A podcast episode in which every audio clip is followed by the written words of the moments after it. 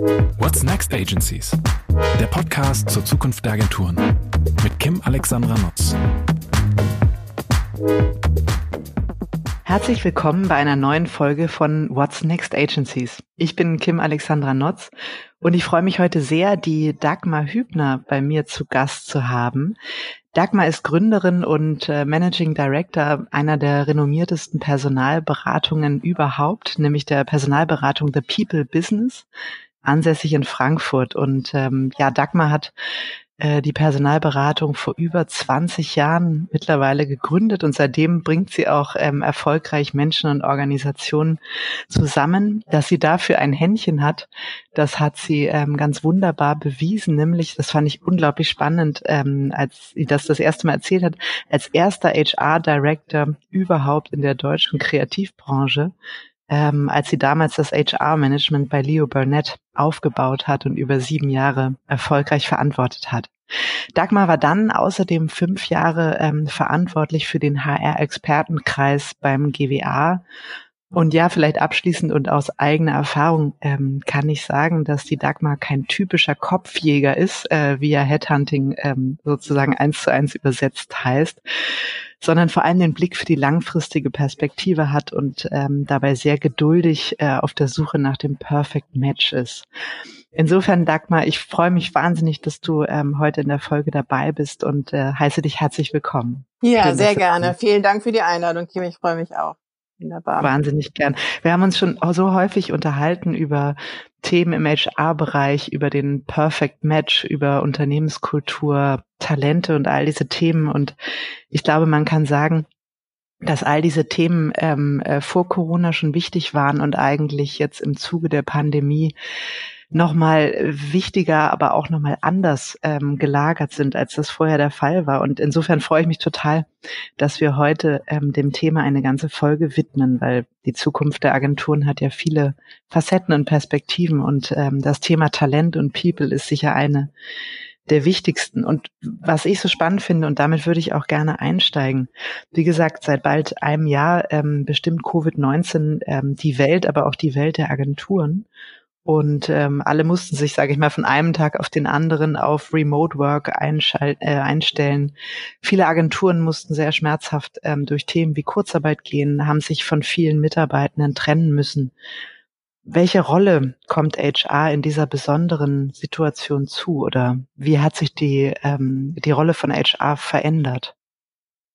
Ja, das ist ähm, ein großes und ein sensibles Thema, finde ich, was auch bisher eigentlich viel zu wenig öffentlich besprochen wurde.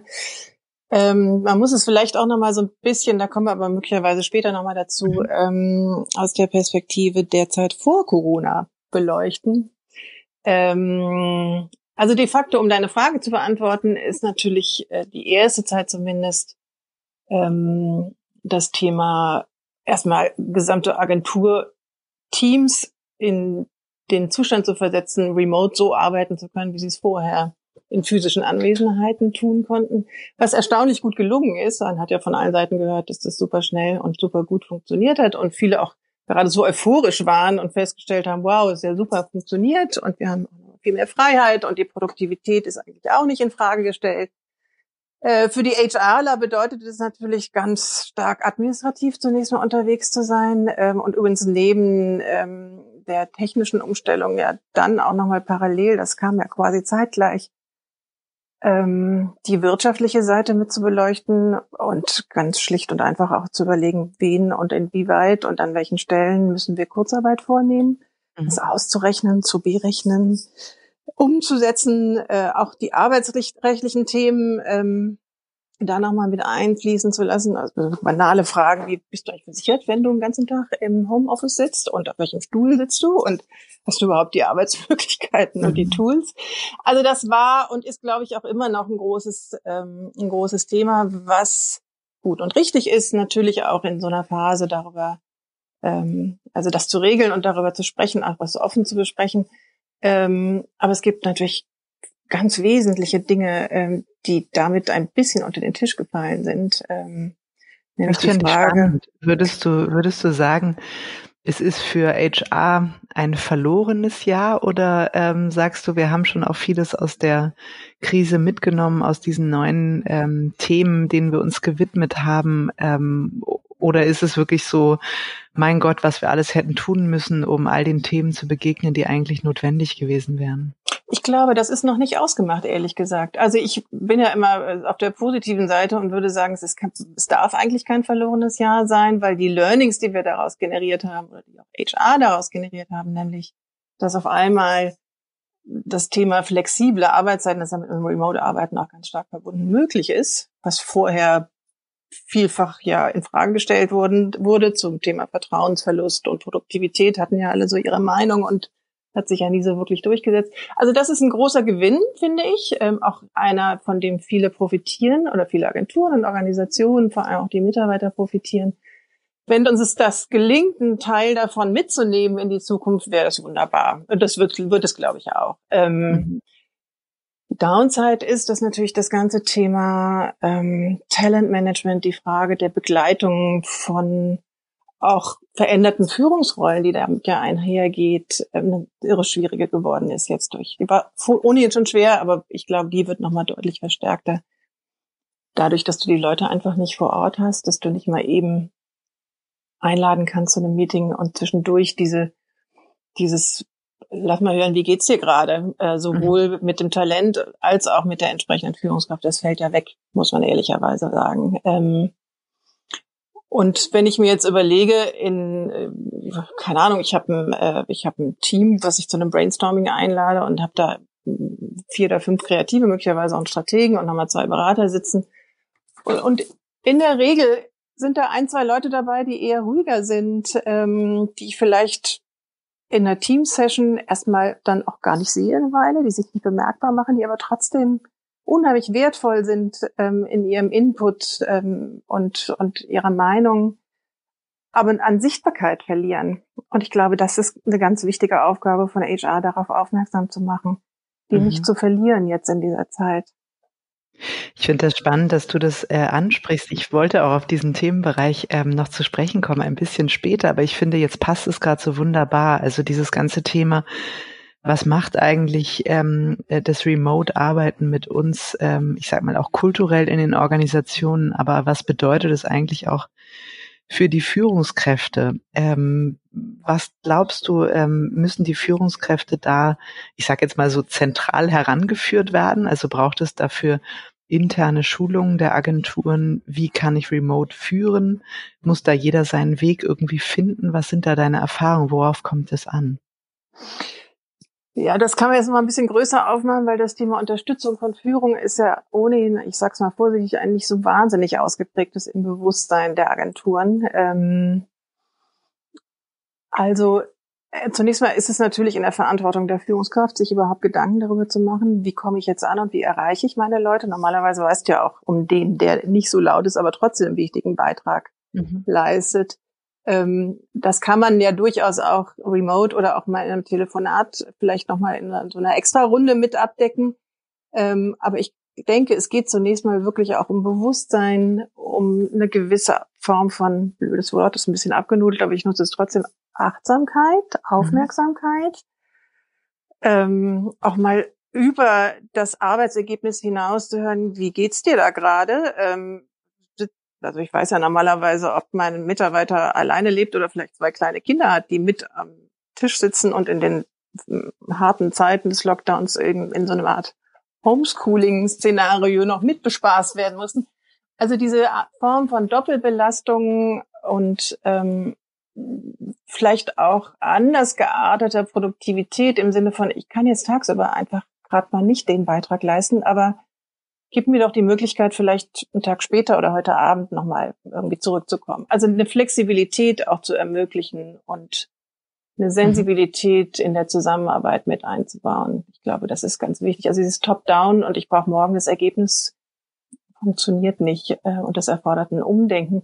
Braucht das eine Schulung das weiß ich gar nicht so richtig. Ich glaube, es braucht das Gespräch und die Kommunikation darüber. Und ja, dann auch nochmal die Frage an die Führungskraft selbst. Wie geht's dir selbst gerade damit? Ja? Auch das ist ja eine wichtige ein wichtiger Aspekt. Ähm, sind ja nicht nur die Mitarbeiter, ne? sind ja auch die Chefs, die in der mhm. Situation möglicherweise, mhm. na nicht möglicherweise, sondern relativ sicher unerfahren sind.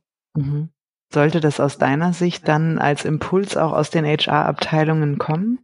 Unbedingt. Also ja, wobei man sagen muss, HR allein ist natürlich nicht der Heilsbringer. Ne? Ich glaube, das ist eine, eine Overall-Management-Verantwortung, äh, so wie ich HR sowieso insgesamt, vielleicht kommen wir da später auch nochmal drauf, äh, immer sehen würde. Ähm, HR kann und sollte ähm, Strategien und Prozesse und Überlegungen, auch Möglichkeiten diskutieren, idealerweise auch zur Verfügung stellen, braucht aber immer Partner auch dazu. Also wenn du dir die Agenturen anguckst, du hast ja in der Regel relativ kleine HR-Departments, ähm, meistens fokussiert auf das Thema Recruiting, selten aber wirklich in dem ganzheitlichen Ansatz im Hinblick auch nochmal auf die Frage, wie sieht eigentlich unser Talent und am Ende auch das Performance Management aus? In welcher Form beurteilen wir eigentlich? Machen wir das in einem Jahresgespräch oder ist es jetzt nicht vielleicht in dieser besonderen Situation viel sinnvoller, in sechs, acht, zwölf Monatsrhythmen zu sprechen und das in, eine, in einer gewissen Art und Weise zu institutionalisieren. Mhm. Also ich glaube, dass die Impulse unbedingt von HR kommen sollten, sofern sie den Raum dazu haben. HR ist ja, du sagst ja, HR braucht viele Businesspartner und so ganz ich sag mal so aus der klassischen Lehre abgeleitet, ist es ja sehr, sehr häufig am CFO aufgehangen. Wenn du jetzt mhm. aber sagst, äh, und das höre ich so ein bisschen raus zwischen den Zeilen, naja, eigentlich braucht es daher auch eine, ähm, äh, wie soll ich sagen, eine strategischere Herangehensweise jenseits von den reinen Recruiting-Aufgaben. Würde das nicht auch dafür sprechen, den ähm, HR-Bereich äh, ganz konsequent auch am, äh, am CEO, am, ich sag mal, am Management aufzuhängen und es eben nicht als Kostenfaktor zu betrachten? Absolut und unbedingt HR gehört an den CEO oder an den CCO angedockt oder idealerweise an beide. Mhm. Ähm, also in einer idealen Welt, ähm, wenn du HR wirklich als strategisches Unternehmensführungstools betrachtest, und ich finde, das sollte es sein in einer Wissensorganisation, die von ähm, Exzellenz in den Disziplinen und vom schreckliches Wort, ich nenne es trotzdem mal Humankapital lebt, dann ist es eine unbedingte Notwendigkeit. Ähm, und übrigens sollte HR äh, meiner Meinung nach auch völlig losgelöst von den administrativen Aufgaben aufgebaut sein oder verortet sein. Admin, also wie Pers also Gehaltsabrechnungen, äh, Kurzarbeitsberechnungen, Urlaubsrückstellung und diese ganzen Themen sind eigentlich Finance-Themen. Mhm. HR gehört an den CEO angedockt und muss meiner Meinung nach auch ähm, in in die wichtigen unternehmerischen Entscheidungen mit eingebunden werden. Also stell dir den Fall vor, du pitchst um einen großen Etat. Und du hast eine relativ reelle Chance, sonst würdest du den Pitch ja auch nicht annehmen den zu gewinnen. Und es würde bedeuten, du brauchst zwei Monate nach Pitchgewinn ein Team, mhm. was am Ende den Service und ähm, diesen, diesen, die sozusagen das, ähm, äh, das Aufnehmen all der Aufgaben und auch Umsetzen ähm, auch sicherstellt. Das kannst du als HRler nicht innerhalb von vier Wochen auf die Beine stellen. Mhm. Du musst mitdenken. Du musst mitdenken können und dazu brauchst du die Offenheit ähm, des Managements, ähm, eigentlich in alle, ja doch wirklich in alle Entscheidungen mit eingezogen zu sein, eingebunden zu sein. Und wenn du jetzt an das ganzheitliche, also übrigens, ich teile ähm, deine Einschätzung zu 100 Prozent. Ähm, wir haben das ja tatsächlich auch mit unserer Nina so gemacht, äh, mit unserem Director People and Culture. Und ich muss sagen, es ist so wertvoll, weil man ja auch Impulse bekommt, die man selber, an die man gar nicht denkt. Ne? Also ja. man kann ja selber immer nur die Facette hervor, äh, vorhersehen, die man selber im Blick hat. Und ähm, das sind eben ganz häufig auch andere Themen, andere Schwerpunkte, ein Verständnis dafür zu haben, was bedeutet das denn aus dem Stand heraus, jetzt 15 Leute für ein Team-Setup ähm, zu organisieren, das sinnvoll ja. zu durchdenken, auch mal zu überlegen, wie ist überhaupt die Verteilung, Senioritätslevel und so weiter. Ne? Das welche Disziplinen ja, brauche ich genau, mhm. welche Fertigkeiten? Ähm, absolut. Und übrigens, das darf ich das nochmal kurz sagen, weil mhm. das ist mir so wichtig. Ähm, das war ein eines der ersten und zentralsten Learnings, als wir den, den ähm, HR-Expertenkreis äh, des GWA begonnen haben. Wir hatten eigentlich immer so 30 bis 35 HRler aus allen Agenturen bei unseren Treffen dabei und es gab ein unglaublich heterogenes Bild ähm, der jeweiligen Job Descriptions, geprägt von ähm, also in so einem Kreis ist man dann auch sehr unter sich und kann sich vertrauensvoll austauschen. Das ist uns auch immer wunderbar gelungen, geprägt von eigentlich der Kernaussage, wir haben viel zu viel auf dem Tisch. Wir haben wahnsinnig, einen wahnsinnigen Fokus auf Recruiting und eben auch nochmal Admin. Und wir würden so gerne in das Talentmanagement und in die Kommunikation und in die Frage, wen haben wir gerade wo, an welcher Stelle sitzen und gibt es nicht auch die Möglichkeit, die Leute intern nochmal weiterzuentwickeln. Ähm, die sind nur nicht dazu gekommen, weil es eigentlich ähm, ja eben immer, mhm. also keine wirklich klare Job Description gab. Die haben wir dann erarbeitet, die steht beim GWA auch auf der Website, kann man sich, an, kann man sich nochmal anschauen.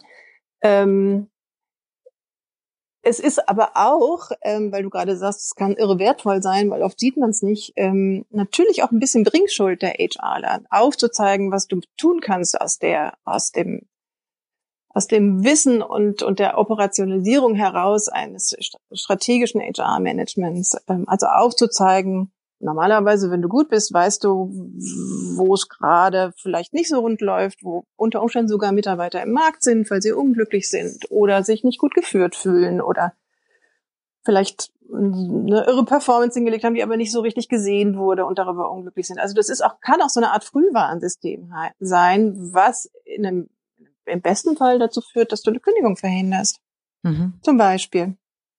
Würdest du die Job Description, wenn du gerade von der erzählt hast, ähm, mhm. äh, heute anders schreiben? Weil du hast ja gesagt, die ist schon, äh, das ist ein paar Jahre her, dass ihr das entwickelt habt und die Rolle von HR hat sich verändert. Habt ihr das damals darin schon vorempfunden, was du jetzt auch sagst oder was so wichtig wäre für die Zukunft oder würdest du es nochmal verändern wollen? Also jetzt Corona mal ausgeschlossen, weil das ist natürlich eine besondere Situation, die wir damals, weiß Gott, nicht antizipiert haben.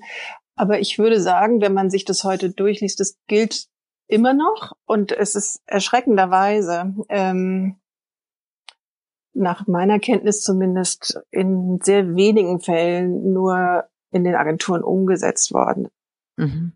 Diese wirklich ganzheitliche Verantwortung die ja dann auch, das darf man jetzt auch nicht vergessen, auch diffundiert ähm, sozusagen in die in die Führungsverantwortung der Kreativdirektoren, der kleinen Servicedirektoren, der Strategiedirektoren, ähm, alle, die dafür sorgen, ähm, dass die Mitarbeiter oder dass die Teams gut funktionieren, dass sich Menschen gut aufgehoben fühlen und ihren Qualifikationen entsprechend auch eingesetzt sind. Mhm. Ähm, also das finde ich spannend, sag mal, was du sagst. Also das ist nicht so richtig umgesetzt worden. Wahrscheinlich nicht, weil die HR-Abteilung äh, äh, das nicht wollten, sondern äh, weil es, ich sag mal, interne Widerstände, Hürden, Silos, ähm, Strukturen gibt, äh, die nicht aufgebrochen werden mm, wollen. Ja, ich glaube, es war auch sehr stark überlagert. Du weißt es ja selber, Kim, ihr habt es sicherlich auch auf dem Schirm von der wahnsinnigen Notwendigkeit, ähm, das richtige Talent zu finden mhm. und der Schwierigkeit, das zu realisieren. Also die mhm. Recruiting-Prozesse.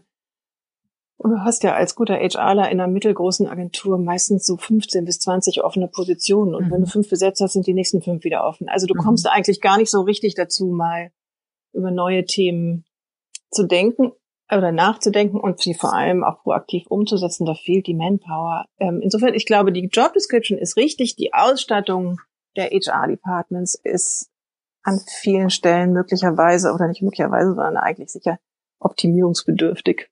Mhm. Also nehmen wir mal so eine 200-Mann-Agentur. Mhm. Was würdest du sagen, wenn wir jetzt mal die Personalverwaltung außen vor lassen, die ja eher so diesen kaufmännischen Abrechnungsbereich hat? Wie groß sollte eine HR-Abteilung sein, wenn sie das so ganzheitlich ähm, betrachtet und umsetzt, wie du das gerade skizziert hast?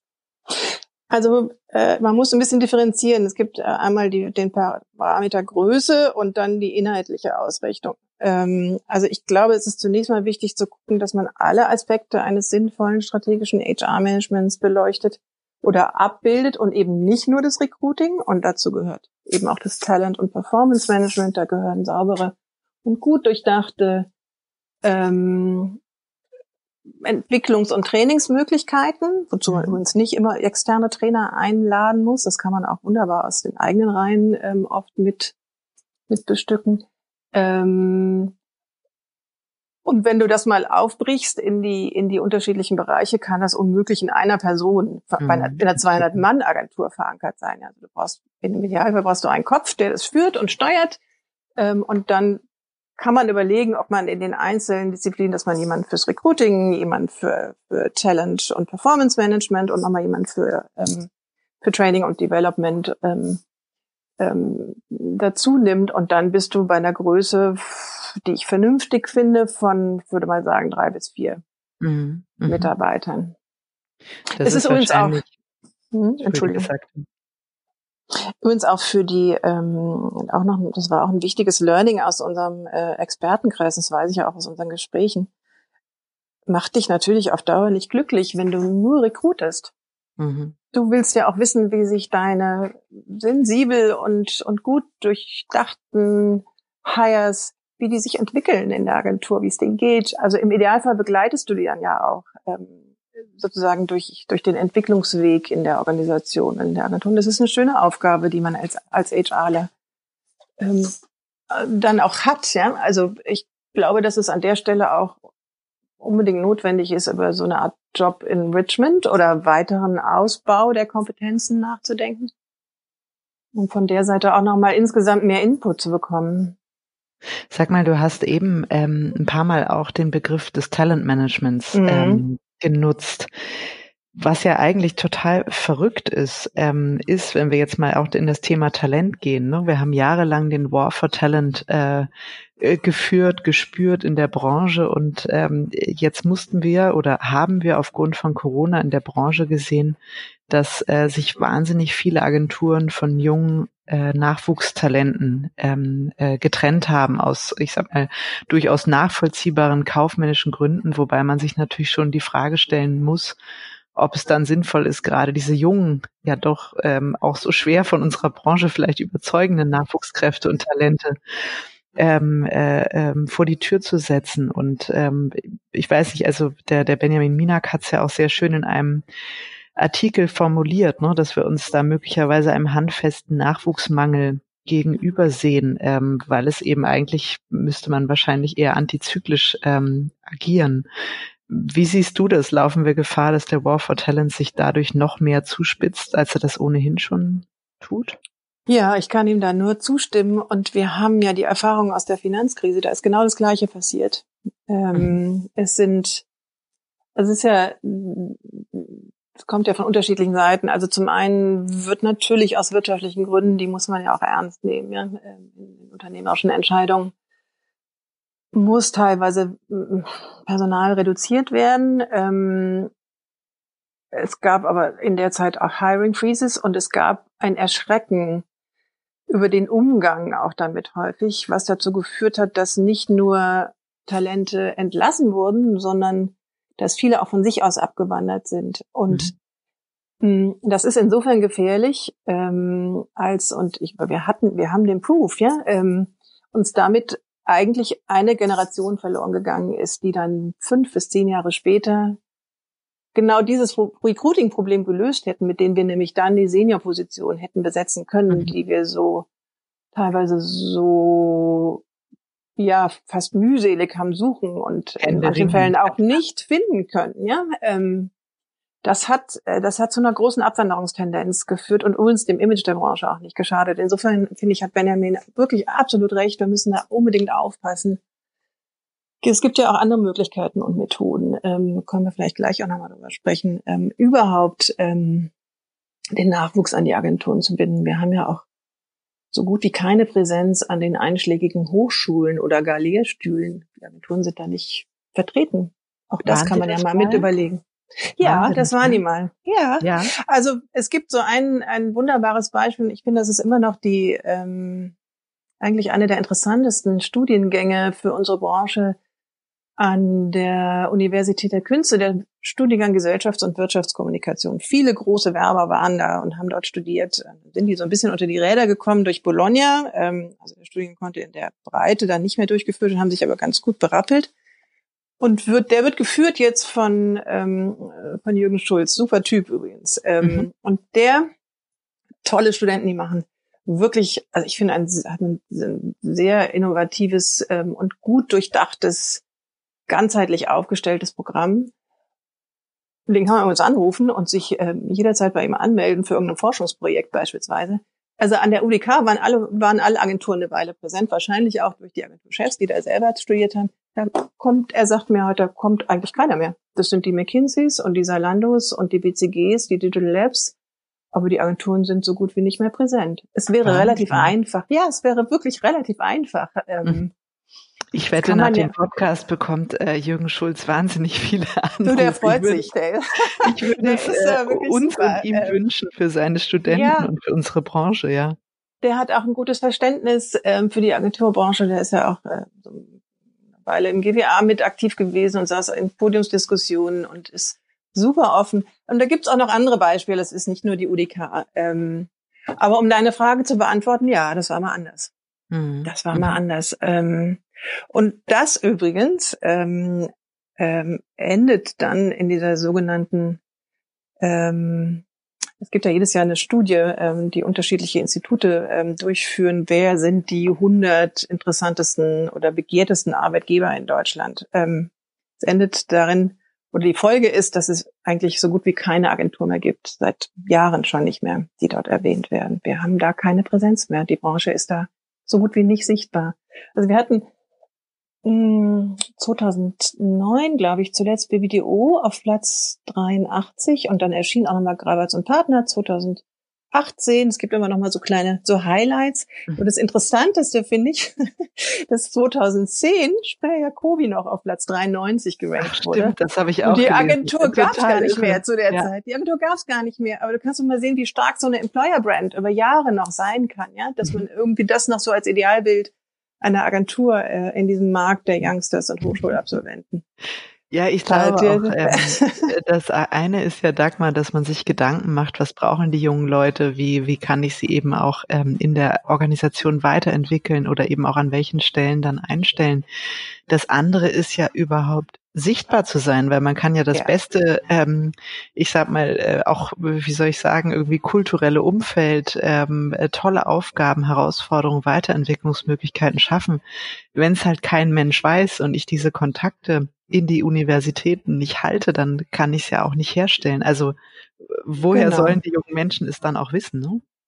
Ja, das geht ja noch weiter. Ähm, also versuch mal eine Job Description eine vernünftige für das Berufsbild des strategischen Planers zu finden. Du wirst so lange suchen müssen. Ähm, es gibt eine auf der APG-Seite, die ist aber eigentlich auch so ein bisschen deaktiviert. Also da muss man schon sehr genau wissen, wo man, äh, wo man sich informiert. Äh, und das ist uns äh, nicht anders, wenn du wissen willst, was ein, ein, ein hybrider Kundenberater, ein Content, Manager oder ein UX-Strategist Strategist macht in der Agentur. Wir haben überhaupt keine Transparenz über die Berufsbilder mhm. in der Kommunikationsbranche. Mhm. Ich finde übrigens, das wäre eine Aufgabe ähm, für den GWA oder irgendeiner muss mal ein Buch drüber schreiben. Ich glaube, das letzte ist 1984, 1984 geschrieben. ich wollte es immer mal schreiben, ich bin nie dazu gekommen. Also selbst wenn, wenn es Leute gibt oder Hochschulabsolventen gibt, die das interessant finden und sich dafür ähm, gewinnen lassen würden, fehlt die Informationsmöglichkeit. Und ich finde, das ist wirklich eine, eine Aufgabe, die die Branche dringend lösen äh, dringend lösen müsste. Und du, ich gebe dir total recht. Ähm, und ich finde übrigens ähm, auch, dass es ganz viel Vorteile gibt, warum man eine Karriere im Agenturkontext beginnen sollte. Ähm, du hast zwar geringere Einstellungsgehälter, das stimmt, also im Schnitt sind es 30 Prozent weniger, mhm. als wenn du, keine Ahnung, zu Google, Facebook oder zu Bayersdorf gehst. Die Möglichkeiten aber ähm, relativ schnell und relativ, ich sage jetzt bewusst relativ hierarchiebefreit, ähm, Verantwortung zu übernehmen in inspirierenden Teams, ähm, auf interessanten Kunden unterschiedliche Kategorieerfahrungen zu sammeln. Ich finde, das ist ein wirkliches Asset, was die Agenturen da haben. Und ähm, oft sind sie viel weiter in der digitalen Transformation, in innovativen Prozessen, in New Work ähm, Möglichkeiten, als man das von außen sieht. Nur wenn es keiner weiß, mhm. führt es natürlich mhm, auch nicht dazu, dass ja. wir, dass wir oder dass die Branche im Talentmarkt so ein bisschen mehr an Attraktivität mhm. gewinnt. Du hast gerade ähm, ein bisschen zögerlich relativ hierarchiefrei gesagt. Da würde ich gerne yeah. nochmal ähm, reinpieksen oder nachbohren. Ähm, und zwar äh, hat mich auch so in der Vorbereitung unseres Gesprächs ähm, die Frage beschäftigt, oder ich wollte sie dir unbedingt stellen, was aus deiner Sicht die jungen Talente brauchen, ähm, beziehungsweise was man als Agentur diesen Talenten von morgen und der neuen Generation auch bieten sollte. Was, was ist denen wichtig, in welcher Art von Umfeld ähm, äh, möchten Sie arbeiten und äh, vielleicht auch gerade mit, äh, mit Blick auf dieses Thema Hierarchie, welche Rolle das spielt? Ja, ein ganz sensibles Thema und ähm, da muss man sagen, dass die Agenturen sich natürlich schwer getan haben, aus diesem etwas, sagen wir mal, oldschooligen 24-7 ähm, ich verkaufe meine Arbeitsseele äh, für kleines Geld denken weil es macht ja so stolz und glücklich herauszukommen. Das wird eben einfach nicht mehr akzeptiert. Also, um deine Frage konkret zu beantworten, in, vernünf in einer vernünftigen Arbeitszeit, äh, ich will jetzt gar nicht von diesem so strapazierten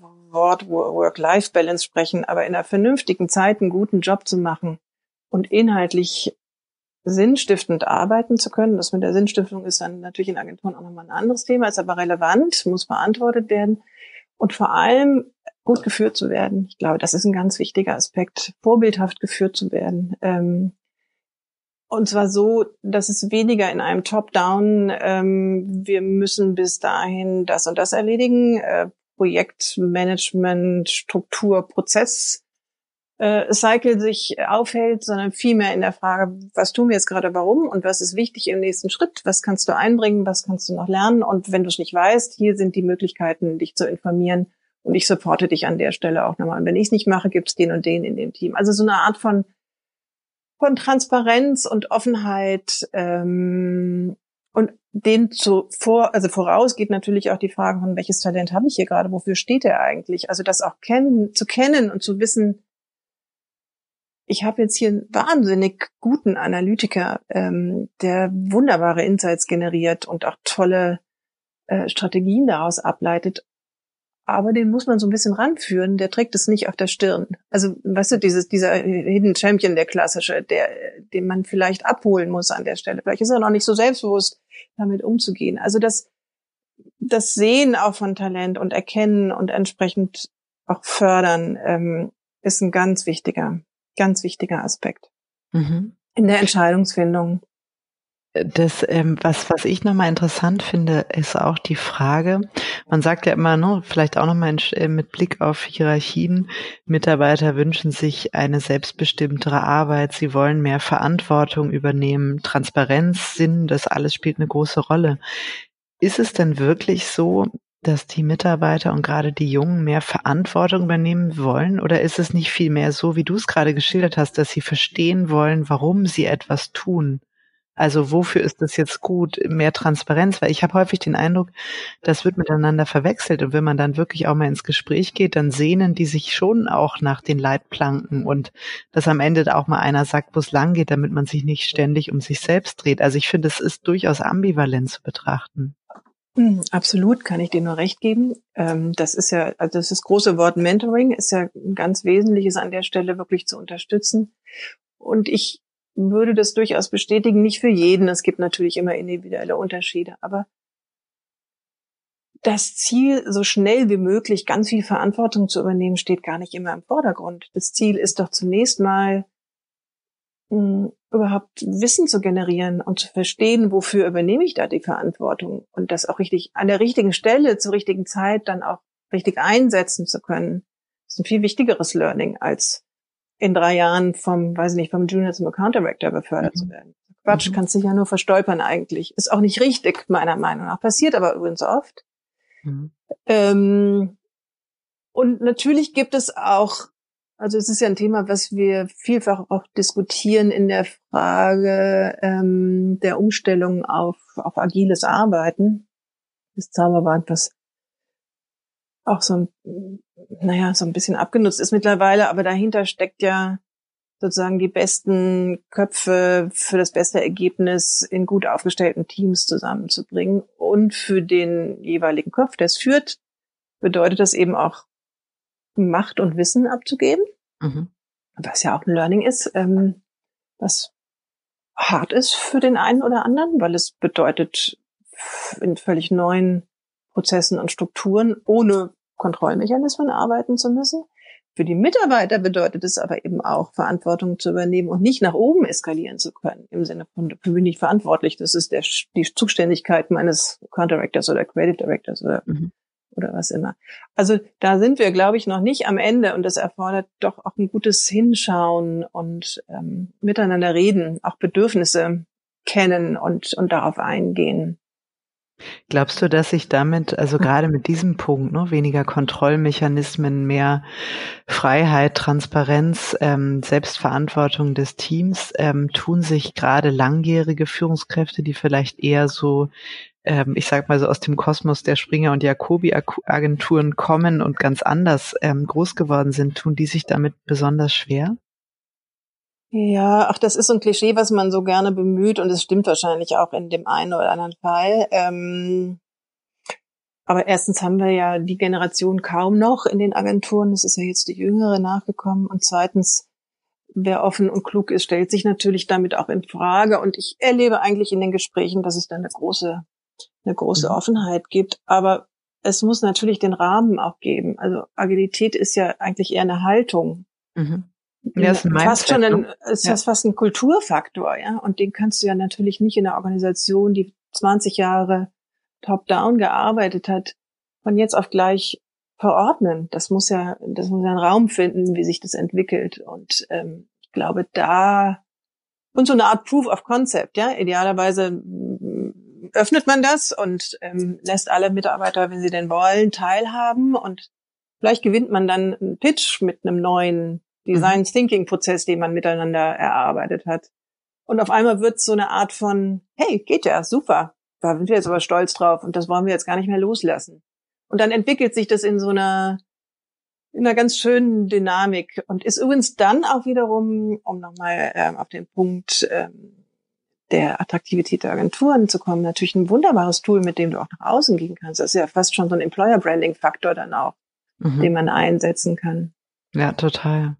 Sag mal, du hast ja auch gerade nochmal gesagt, ähm, äh, dass man viel zu häufig die Leute schnell durchbefördert. Ne? Und dann sitzen die plötzlich an der Stelle, wo sie mit Aufgaben betraut sind, äh, denen sie vielleicht noch nicht gewachsen sind oder die sie vielleicht auch gar nicht so gut und gerne machen. Und das lässt mich jetzt auch zu dem Artikel kommen, ähm, äh, äh der kürzlich ich sag mal, von Colle Rebbe lanciert ähm, äh, waren, nämlich zu diesem Thema, ähm, wir trennen Fach- und Führungskarrieren. Ne? Also mhm. besonders gute Kreative, wenn sie aufsteigen, müssen nachher nicht das Ziel eines äh, Creative Directors haben und ein großes Team führen und nur noch mit Organisation, Org-Charts, Kapazitätenplanung und äh, ähnlichem beschäftigt sein, sondern können einfach das tun, was sie gut können, nämlich kreativ sein. Ich glaube, die haben das äh, Creative Principle genannt. Genau. Mhm. Ähm, sind damit, glaube ich, auch tatsächlich in der Branche Vorreiter, zumindest derer, die das jetzt so, so öffentlich kommuniziert haben und auch in so großen Stile angelegt haben.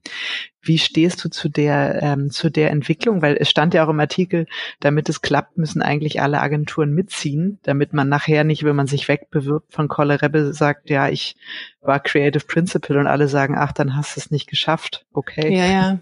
Das ist äh, ehrlicherweise, ich bin wahnsinnig froh darüber, dass ähm, das Kollerebbe das so thematisiert weil ich finde, es ist sowas von überfällig, dass wir darüber sprechen.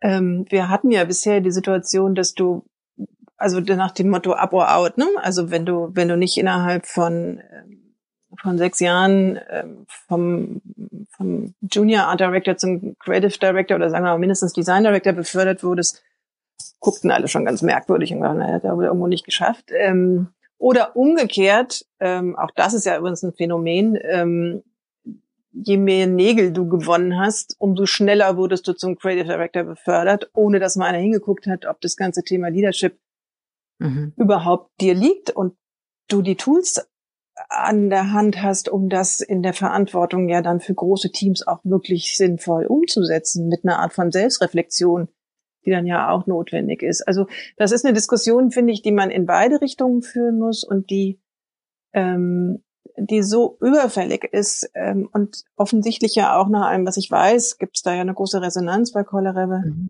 Ähm, auch wahnsinnig positiv aufgenommen wird. Nun haben die es auch ein bisschen einfacher, weil die natürlich durch die Anbindung an Accenture da in dieser Principal ähm, oder Leadership-Rollenstruktur so eine gewisse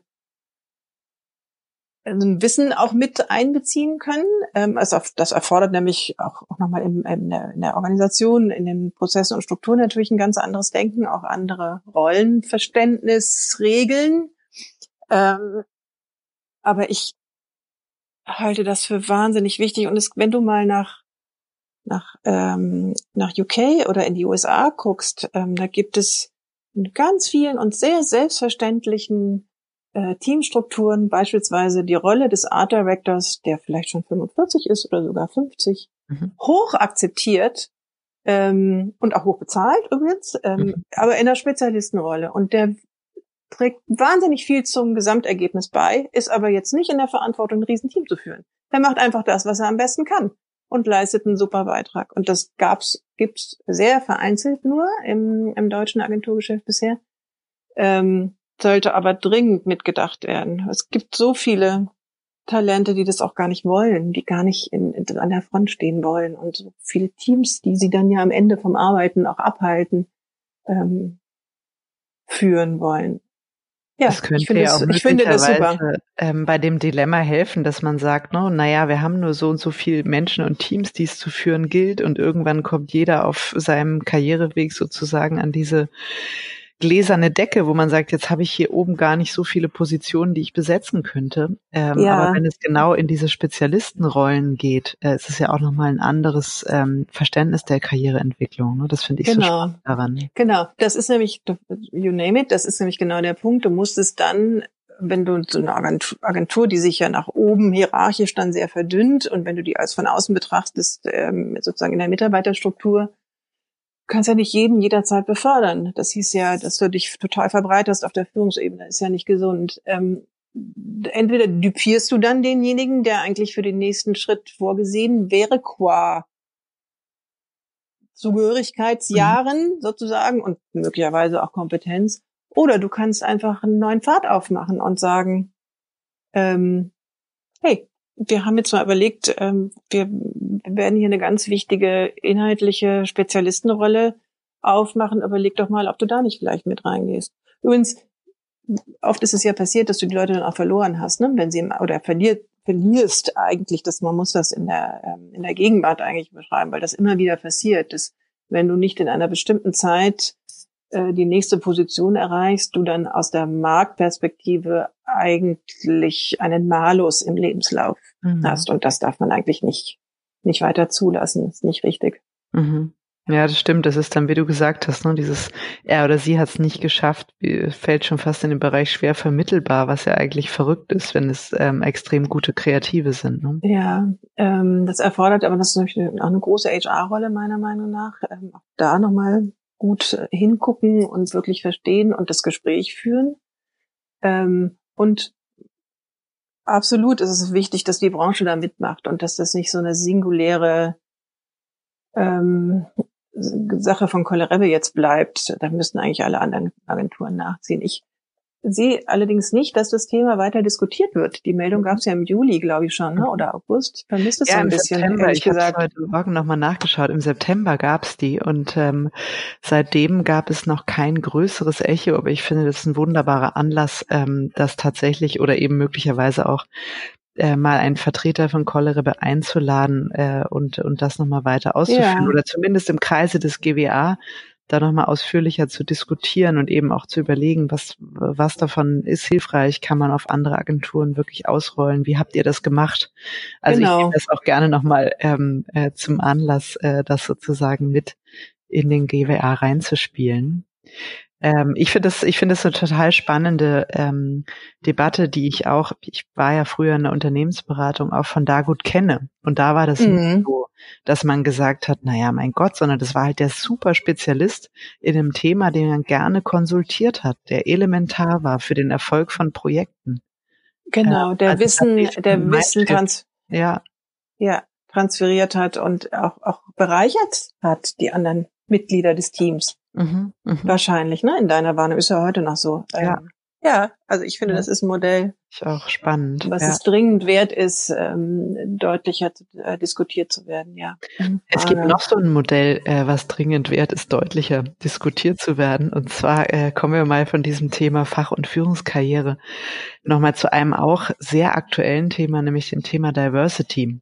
Ähm, mhm. Das wäre mir auch nochmal ein Anliegen, das mit dir zu diskutieren oder da auch mal dein, ich sag mal, deine Sicht auf die Dinge besser kennenzulernen. Ähm, ist es wirklich so schwer, Frauen für die Top-Positionen zu finden? Ich glaube, dich als ähm, so langjährige Personalberaterin, es gibt wahrscheinlich keinen besseren, der mir das jetzt beantworten könnte, weil du musst dich ja auf die Suche nach diesen Frauen machen.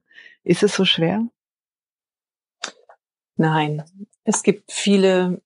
Es, äh, das kann man eigentlich nicht mit einem Wort beantworten, die Frage. Ich würde sagen, es gibt wahnsinnig viele gute Frauen, die prädestiniert sind für, nennen wir sie jetzt mal Führungsposition, wobei das auch noch zu definieren ist, es ist eigentlich eine Führungsrolle, muss das immer die auf C-Level sein oder gibt es auch Fachführungsrollen, das ist ja auch nicht ganz unwichtig, die relevant sind. Ähm, es gibt vor allem jetzt aus der jüngeren Generation, der, ich sage jetzt mal so Mitte, Ende 30 bis Anfang Mitte 40-Jährigen, also dieser Next Generation, vielleicht sogar noch jünger, wirklich gut ausgebildete, kluge, kluge Frauen. Ähm, und ich finde es immer, es wird immer besser. Das war eine Weile, mh, mm, es war eine Weile schwierig, ehrlicherweise, so vier, vor vier, fünf Jahren. Aber äh, ich sehe da eine deutliche Veränderung und eine ganz schöne Entwicklung übrigens auch, bewusste Entwicklung auch ähm, der Frauen in der Frage, will ich den Weg gehen, kann ich den Weg gehen und was brauche ich dazu, um den Weg gehen zu können? Das mhm. ist ja eigentlich das Entscheidende, ne? was brauche ich dazu? Ich finde nur diese Diskussion, ähm, ehrlich gesagt, oder diese, diese Bezeichnung der Frauen, ähm, die den Weg dann gehen und sie dann sozusagen als, als Aushängeschild, als Powerfrauen zu bezeichnen und jetzt wird alles super und wir haben die Powerfrauen ähm, ähm, äh, promotet und an die richtigen Stellen gesetzt. Kannst du dir vorstellen, dass ich Männer Powermänner nennen nee, das habe ich. Was, was, das was ich auch letztens das eigentlich mit in einem, Frauen? Es ist so äh, unentspannt irgendwie. Ja, also, finde ich auch. Also in einem LinkedIn-Post gesehen, es gibt auch kaum Männer, die Role Models sind oder so. Also ja. ich finde das eine total spannende Diskussion, das stimmt. Ja, also ich würde mir da, äh, äh, ich würde mir da einfach so ein bisschen mehr Gelassenheit und ein selbstverständlicheres Umgehen in, in der Frage äh, der, der Entwicklung auch von Frauen in diese Position wünschen. Ich glaube, das hilft beiden Seiten, ehrlich gesagt. Ähm, und vor allem ein partnerschaftliches. Also ja, wir wissen natürlich, ähm, dass äh, das ist ja kein Agenturphänomen, ne? das haben wir ja ich weiß nicht, du hast bestimmt auch die letzte Albright-Studie gelesen. Wir sind ja zurückgefallen jetzt durch die Corona-Krise quasi auf das Jahr 2017 in der Förderung von Frauen und Deutschland ist an fünfter Stelle mit nur 12 Prozent Führungs, also Frauen in Führungspositionen weit abgeschlagen hinter eigentlich allen wichtigen Industrieländern. Das hat natürlich auch damit zu tun, dass bestimmte äh, Entscheider sozusagen selbstreferenziell einstellen. Also in der Krise stellt man lieber Männer ein, von denen man weiß, dass sie erfahren sind im Umgang, vielleicht noch an derselben Hochschule studiert haben und im gleichen Netzwerk unterwegs sind und die gleichen Strippen ziehen können. Ich glaube, das hilft uns jetzt gerade nicht, aber es wird eine Zeit nach Corona auch geben, Mhm. du meinst, unter Umständen. Das wie so eine Art Sicherheitsfallback, so nach dem ja. Motto, okay, jetzt lassen wir mal die Experimente.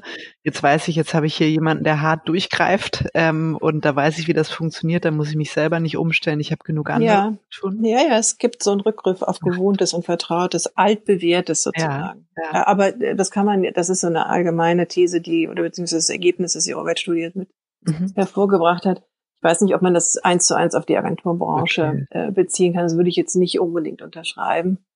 Ähm, aber sag mal nochmal zu deinen Auftraggebern. Ähm, mhm. Ist es so, dass häufig in den Anfragen, also liebe Frau Hübner, wir suchen einen CEO, wir suchen einen CCO oder wir suchen eine zumindest, äh, äh, ich sag mal, Führungskraft des mittleren Managements. Ähm, wäre klasse, es wäre eine Frau? Kommt sowas ja. vor? Ja, wir hören auch, es muss eine Frau sein. Mhm. Gibt's auch. Mhm. Hatten wir jetzt gerade in einem großen Projekt. Mm, Das hat natürlich, das hat Vor- und Nachteile. Ähm, also das hat den Vorteil, wenn du nur weiblich rekrutierst, dass du das, den männlichen Vergleich nicht ziehen kannst. Das ist eigentlich ganz gut. Ähm, es ist natürlich, wenn man jetzt mal weiterdenkt, ja, den Männern gegenüber auch kein wirklich fairer Prozess, weil es gibt ja auch wirklich gute Männer. Ähm, kleiner Exkurs am Rande, uns hat die, die Charité hat jetzt einen Männerbeauftragten etabliert, genau aus dem Grund. Aha. So benachteiligt werden. Also das sehe ich, ich hatte das jetzt auch gerade in einem Gespräch mit einem Kandidaten in einer großen Unternehmensberatung ist, die ähm, auch jetzt ähm, verankert hat eigentlich fast in ihren ähm, Besetzungsstrategien, dass Führung weiblich besetzt werden muss. Mhm.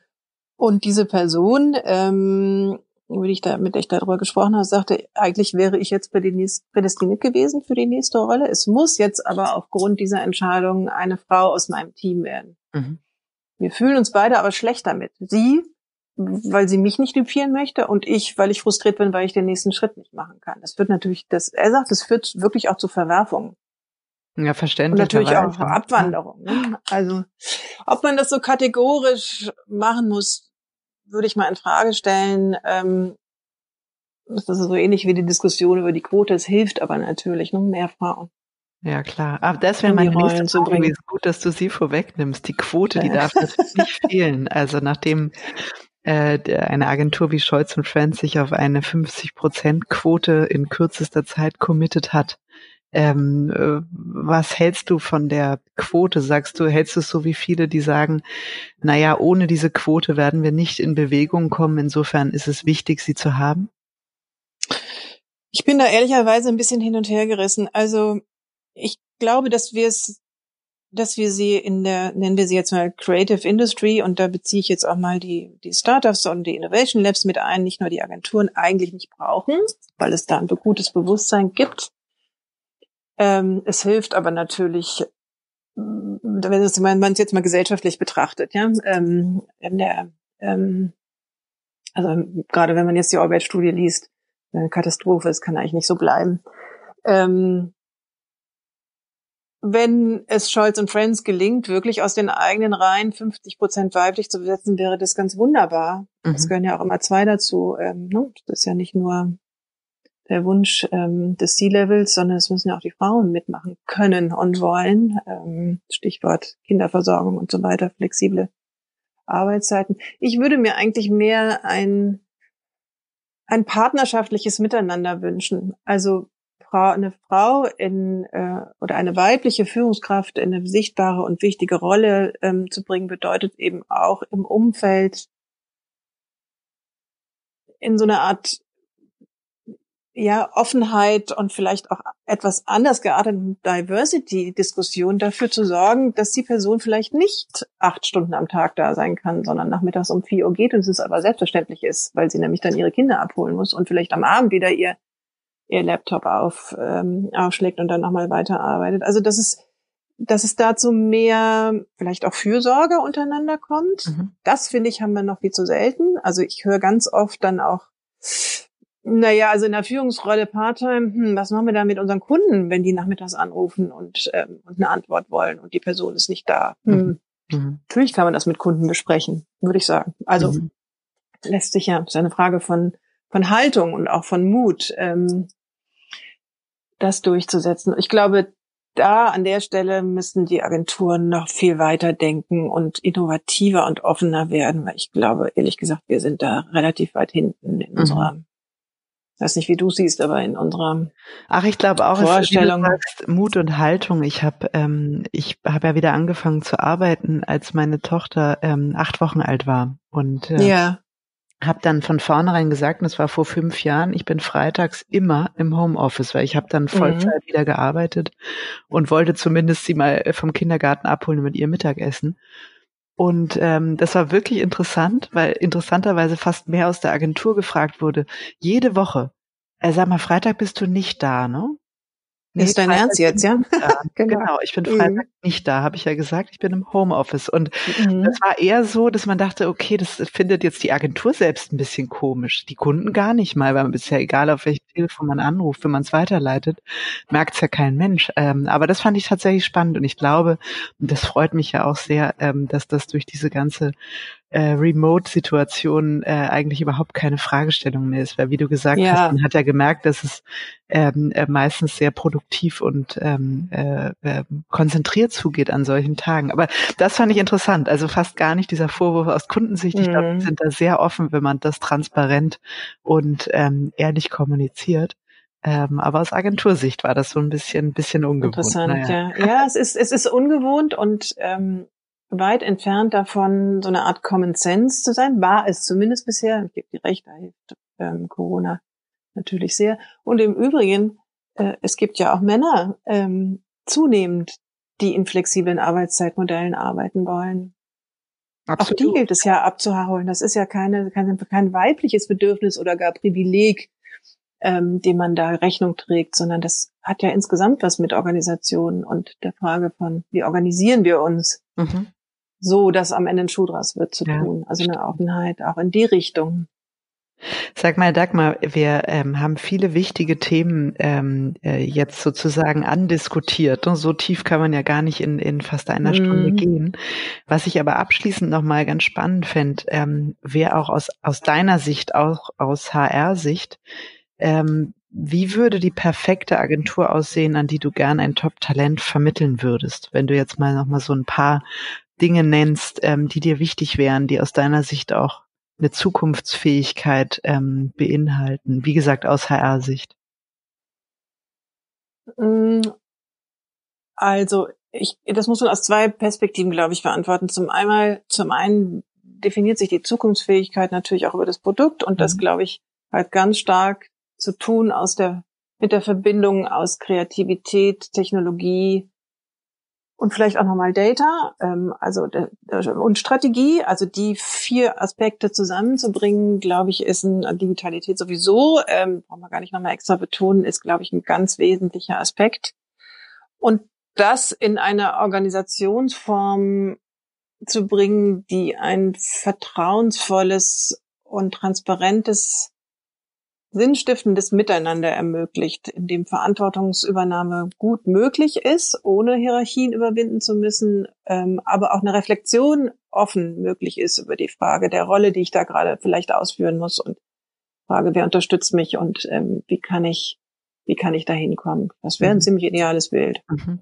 Ach, wunderbar. Ich finde, mit diesem idealen Bild äh, können wir abschließen. Bis dahin gilt es noch eine Menge zu tun und aufzuholen, aber du hast viele wunderbare Impulse geliefert, äh, die uns genug Futter geben, ähm, ich sag mal, auf, auf diesen Gedanken rumzukauen. Ich danke dir sehr, liebe Dagmar. Hat Spaß gemacht. Ich danke dir. Hat mir auch viel Spaß gemacht.